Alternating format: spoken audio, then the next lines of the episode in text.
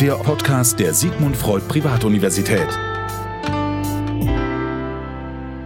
So, jetzt die neueste Ausgabe des SFU Podcast. Und wir wollen heute über ein Forschungsprojekt sprechen, das das Department Psychologie bei uns an der SFU Berlin verantwortet.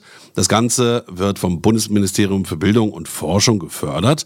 Und es geht dabei um Covid im weitesten Sinne. Jetzt möchte ich aber erstmal unsere beiden Protagonisten vorstellen. Erstmal die Dame, die weiter weg ist. Das ist Lisa Herbig in Chile per Telefon zugeschaltet. Hallo. Hallo, guten Tag. Und auf der anderen Seite, da sein können. ja wunderbar, ist äh, Axel Pfleger, der sitzt in Köln. Hallo. Ja, hallo, schön hier zu sein. Also ganz unterschiedliche Leitungen und wir wollen mal über dieses Projekt sprechen. Es geht um Covid im weitesten Sinne und äh, Fragen werden beantwortet, wie Maßnahmen von Covid eigentlich angenommen werden. Ist das richtig so erstmal? Ja, das ist ein kleiner Teil der Forschung, aber ich glaube, ähm, Lisa kann einen groben Überblick über das Forschungsprojekt geben. Genau, ja. Also unser Projekt ist letztes Jahr im Juli gestartet und wir beschäftigen uns weitestgehend mit der Frage, wie eben unterschiedliche Bevölkerungsgruppen in Deutschland die Coronavirus-Pandemie und auch ihre Auswirkungen eben erleben und auch äh, welche Rolle die Medien bzw. sozialen Medien dabei spielen. Und gibt verschiedene Schwerpunkte. Zum einen möchten wir Erkenntnisse dazu gewinnen, wie die Risikowahrnehmung in Bezug auf Covid und auch jetzt die Impfung natürlich ist in der Bevölkerung. Dann auch das Vertrauen in politische und wissenschaftliche Akteurinnen und Akteure während der Pandemie. Damit beschäftigen wir uns, wie du auch schon gesagt hast, generell den Einstellungen gegenüber den Corona-Maßnahmen. Was kann man denn jetzt sagen? Also das sind ja auch die Menschen, die gerade durch die Medien geistern, die also als Reichsbürger tituliert werden, Querdenker, Esoteriker, Rechtsradikale oder auch gerne Schwurbler.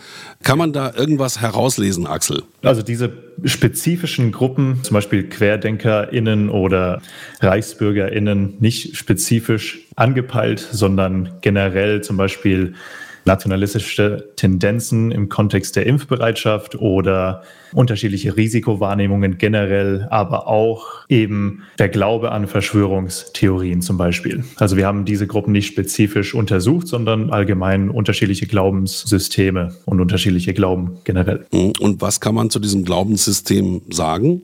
Naja, das kommt darauf an, mit welchem Thema wir uns befassen. Wenn wir uns zum Beispiel die nationalistische Tendenzen im Kontext der Impfbereitschaft uns ansehen, heißt es einfach nur generell zum Beispiel, dass wir in Deutschland Impfungen bevorzugen, die uns kulturell oder auch geografisch näher sind. Zum Beispiel BioNTech, Pfizer oder moderner werden eher angenommen als zum Beispiel die chinesische oder die russische Impfung.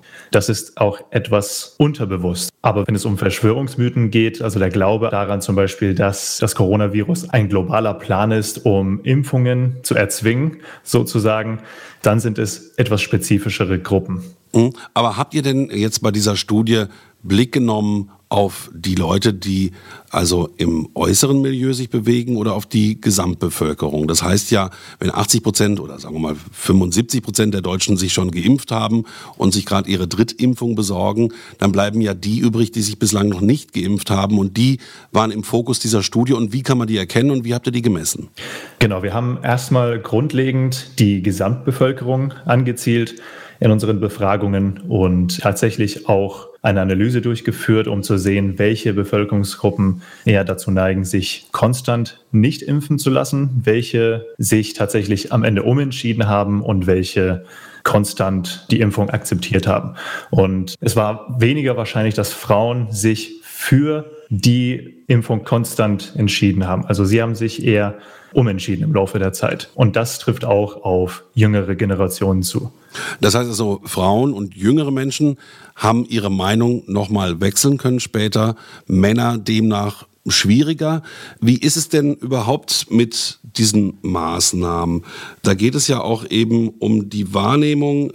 Äh, gibt es eine größere Verschwörung? Was steckt dahinter? Also was, was konntet ihr in diesem Kontext eigentlich rausfinden, was die Leute dort für Ängste haben, dass sie sich nicht impfen lassen, Lisa? Ja, also da ist vielleicht nochmal wichtig zu erwähnen, dass wir da auch die Datenerhebung ja schon im Dezember letzten Jahres gestartet haben, wo die Impfung ja noch ja eher also schon absehbar, aber noch ein bisschen hypothetisch war und eben auch noch nicht verfügbar für jeden. Und haben dann über den Zeitraum von einem Jahr bis jetzt in September hinein eben ähm, ja unterschiedliche Erhebungen durchgeführt und konnten dadurch dann auch schön nachverfolgen, wie sich da eben Einstellungen verändert haben. Und unter anderem haben wir mit 40 Personen wiederholte Interviews auch durchgeführt, wo eben die Impfung auch ein großer Schwerpunkt war und konnten da beispielsweise bei der ersten Interviewstudie schon feststellen, was so zentrale Themen und Bedenken sind, sich eben nicht impfen zu lassen. Und ja, an erster Stelle standen da vor allem Bedenken bezüglich der Sicherheit der Impfstoffe. Also der Hauptgrund, der genannt wurde, da war die schnelle Entwicklung der Impfstoffe. Das haben ca. 40 Prozent der Teilnehmenden angegeben. Und eben auch die Angst vor Nebenwirkungen der Impfung oder Langzeitwirkungen.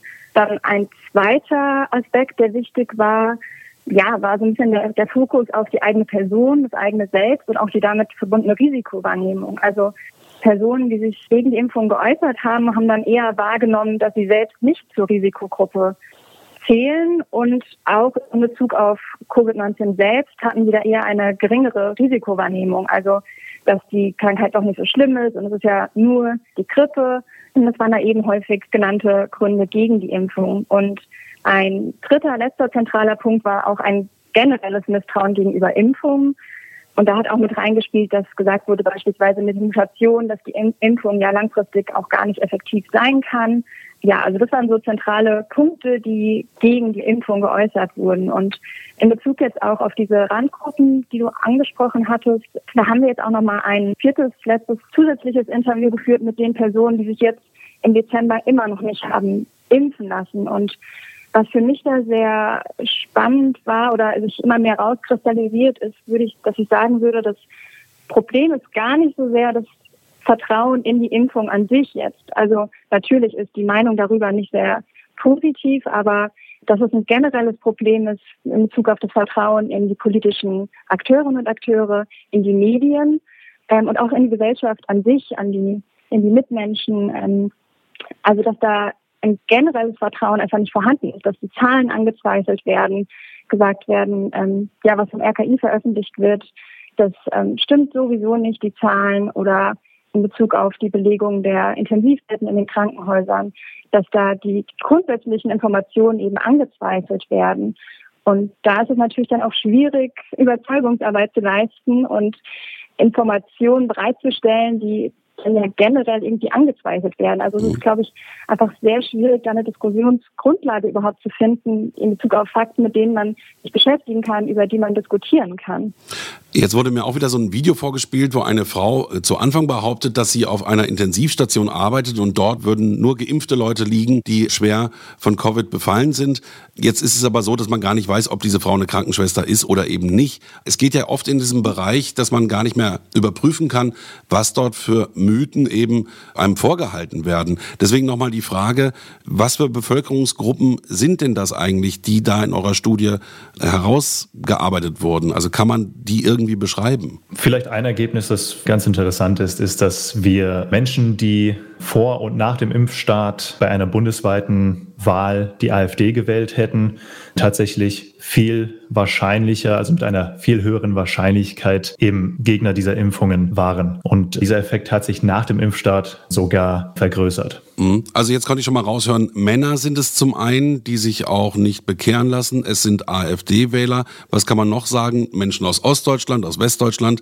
Also was kann man hier noch ablesen? Wir konnten zumindest in unserer Studie keine Unterschiede zwischen West und Ost identifizieren.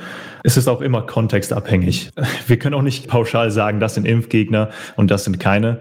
Es ist immer schwierig zu sagen fand, war auch noch ein Ergebnis, dass ähm, tatsächlich die Twitter-Nutzung, also wie oft man Twitter nutzt, um eben auch auf Informationen zuzugreifen, einer der stärksten Prädiktoren war in Bezug auf die Impfbereitschaft. Vielleicht auch nochmal in Bezug auf dieses in seiner eigenen Blase ein bisschen sich befinden. Mhm. Also das heißt, wenn man sein Wissen aus Social Media zieht, sei es Twitter, Facebook oder äh, Co., dann läuft man auch eher Gefahr, in, in so einer Impfblase irgendwie unterzukommen.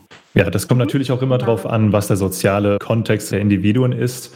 Und es geht immer um Vertrauen. Das ist in allen soziopolitischen Lagen so, dass alles auf Vertrauen basiert. Und in dieser Pandemielage geht es um Vertrauen in die individuellen wissenschaftlichen Instanzen, aber auch in die Politik. Und wenn hier kein Vertrauen vorhanden ist, und das ist ja auch zum Beispiel bei WählerInnen der AfD der Fall, dann ist man halt eher dazu geneigt, in solche Fallen der Missinformation eben zu geraten. Du hast es gerade angesprochen, die sozialen Schichten. Was kann man laut eurer Studie denn darüber sagen? Impfgegner und Impfbefürworter? Ähm, über die sozialen Schichten generell im Kontext der Impfbereitschaft nicht viel, aber wir hatten ja vorhin schon angesprochen, welche Bevölkerungsgruppen sich denn umentscheiden. Und hier ist es so, dass Menschen mit einer geringeren Schulbildung beispielsweise dazu tendieren, sich nicht umzuentscheiden, letzten Endes. Was würde denn jetzt die Quintessenz sein aus eurer Studie? Was kann man ändern und wie kann man auf Gruppen, die vielleicht irgendwo mehr im Rechtsaußen stehen und dergleichen, zugehen und dort mehr Vertrauen schaffen? Hier ist es leider so, dass es kurzfristig nicht wirklich viele effektive Mittel gibt. Die Wurzeln sind typischerweise in den soziopolitischen Gegebenheiten, in diesem Fall auch unter anderem im Kontext des Gesundheitswesens und natürlich in den sozialen Kontexten der Individuen, wobei die Entwicklung von kritischem Denkvermögen, vor allem in der Erziehung, schulisch oder eben häuslich, äußerst wichtig ist. Und wenn das gegeben ist, also auch politisches Engagement, Partizipation, ist zum Beispiel in der Wissenschaftskommunikation ein sehr großes Thema. Wenn das gegeben ist, dann wird auch Vertrauen geschaffen. Und wenn Vertrauen da ist, dann ist es weniger wahrscheinlich, dass solche Probleme, solche Phänomene eben vorkommen. Also das ist ein langfristiges Problem, das ist ein soziopolitisches und auch kulturelles Problem. Und das muss eben langfristig gelöst werden. Also leider gibt es keine sehr effektiven kurzfristigen Mittel, um dieses Problem eben zu beseitigen. Deswegen werden sicherlich auch solche Studien und Forschungsprojekte durchgeführt, um eben da auch mehr Erkenntnis zu erlangen. Jetzt ist es ja so, dass ihr da lange mit beschäftigt wart, ihr viele Messzeitpunkte hatte, viele Leute getroffen habt, viele Interviews geführt habt. Man steckt natürlich jetzt auch so in dieser ganzen Forschung drin. Was würdest du denn sagen, ist so für dich das Interessanteste, was dabei rausgekommen ist? Ich glaube, das Interessante dabei ist, dass sich in so einem Pandemiegeschehen die Lage konstant ändert. Das ist in einer öffentlichen Krise so ist, dass sich die Lage generell sehr schnell ändern kann, dass sich Informationen sehr schnell ändern und dass es nochmal ein höheres Risiko für Missinformationen und äh, Desinformationen gibt.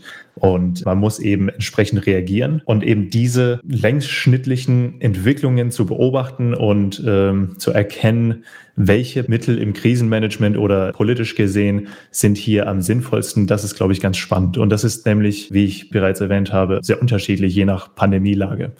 Jetzt noch eine letzte Frage. Wenn jetzt einer unserer Zuhörer sagt, das finde ich hochinteressant, wird er ja wahrscheinlich keinen Zugang zu dieser Studie haben oder doch? Wir haben unterschiedliche Paper herausgebracht. Ähm, einige davon sind noch im Review-Prozess, also im wissenschaftlichen Prozess vor der Publikation.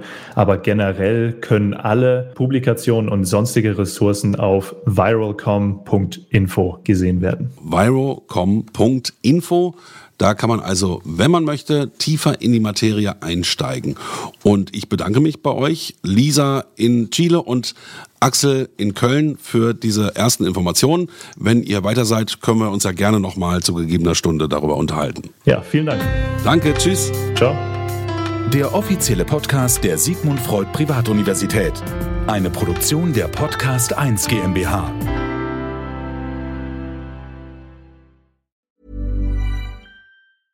A lot can happen in three years, like a chatbot may be your new best friend. But what won't change? Needing health insurance. United Healthcare Tri Term Medical Plans, underwritten by Golden Rule Insurance Company, offer flexible, budget friendly coverage that lasts nearly three years in some states. Learn more at uh1.com. Hey, it's Paige DeSorbo from Giggly Squad. High quality fashion without the price tag? Say hello to Quince. I'm snagging high end essentials like cozy cashmere sweaters, sleek leather jackets, fine jewelry, and so much more. With Quince being 50 to 80% less than similar brands. And they partner with factories that prioritize safe, ethical, and responsible manufacturing. I love that. Luxury quality within reach. Go to quince.com slash style to get free shipping and 365 day returns on your next order. Quince.com slash style.